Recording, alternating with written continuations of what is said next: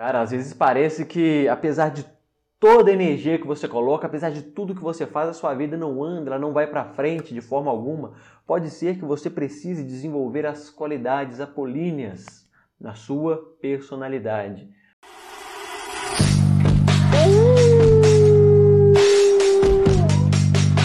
Mas afinal de contas, quem era Apolo? Apolo era o filho de Zeus, ele era o filho predileto, o deus do arco, o deus do sol, o deus da disciplina, o deus das leis e o deus do equilíbrio. Por que, que as qualidades apolíneas poderiam me ajudar a avançar, a conquistar metas, objetivos, a sair dessa vida estagnada que eu tenho? Tudo que você quiser criar, construir na sua vida, você vai precisar investir uma quantidade de energia, tempo, você vai precisar de consistência e disciplina. Lei da alquimia. Nada surge do nada. Para você, você só consegue transmutar algum elemento em algo de valor equivalente. Então me fala, se você investe muita energia, muito conhecimento e muito tempo em algo, o resultado vai ser grandioso e fantástico.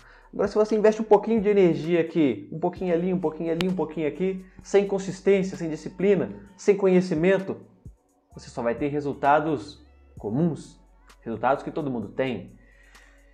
Então, as qualidades apolíneas, elas vão te oferecer, elas vão te possibilitar de desenvolver a disciplina, a consistência dentro da sua vida. Oposto a Apolo, nós temos Dionísio. Dionísio é irmão de Apolo. Dionísio é o deus do prazer, deus do êxtase. Ele é a referência do eterno adolescente, do puer eterno.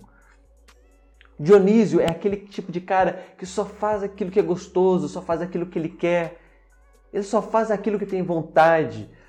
Mas se a gente parar para observar, o nosso corpo ele tende a conservar energia, nós temos a tendência de permanecer onde é confortável. Então, se a pessoa se entrega unicamente a esse aspecto de esse aspecto dionisíaco, a pessoa dificilmente vai construir alguma coisa em sua vida só vai ceder aos desejos e às vontades, correto? Então é preciso haver o equilíbrio entre as qualidades dionisíacas e as qualidades apolíneas. Da mesma forma que se você ignorar completamente as qualidades apolíneas, você não vai conseguir construir nada na sua vida, fazendo só aquilo que você tem vontade, só aquilo que você quer momentaneamente, você se identificando unilateralmente com as qualidades apolíneas, você vai se distanciar daquilo que traz sentido e cor para a sua vida. Você vai se identificar unicamente com o seu racional, com as suas metas, com os seus objetivos, com a lógica. Você vai ser excessivamente metódico, você vai ser excessivamente chato. Então, se você quer viver o equilíbrio, desenvolva as qualidades dionisíacas, saiba apreciar e se entregar ao êxtase da vida.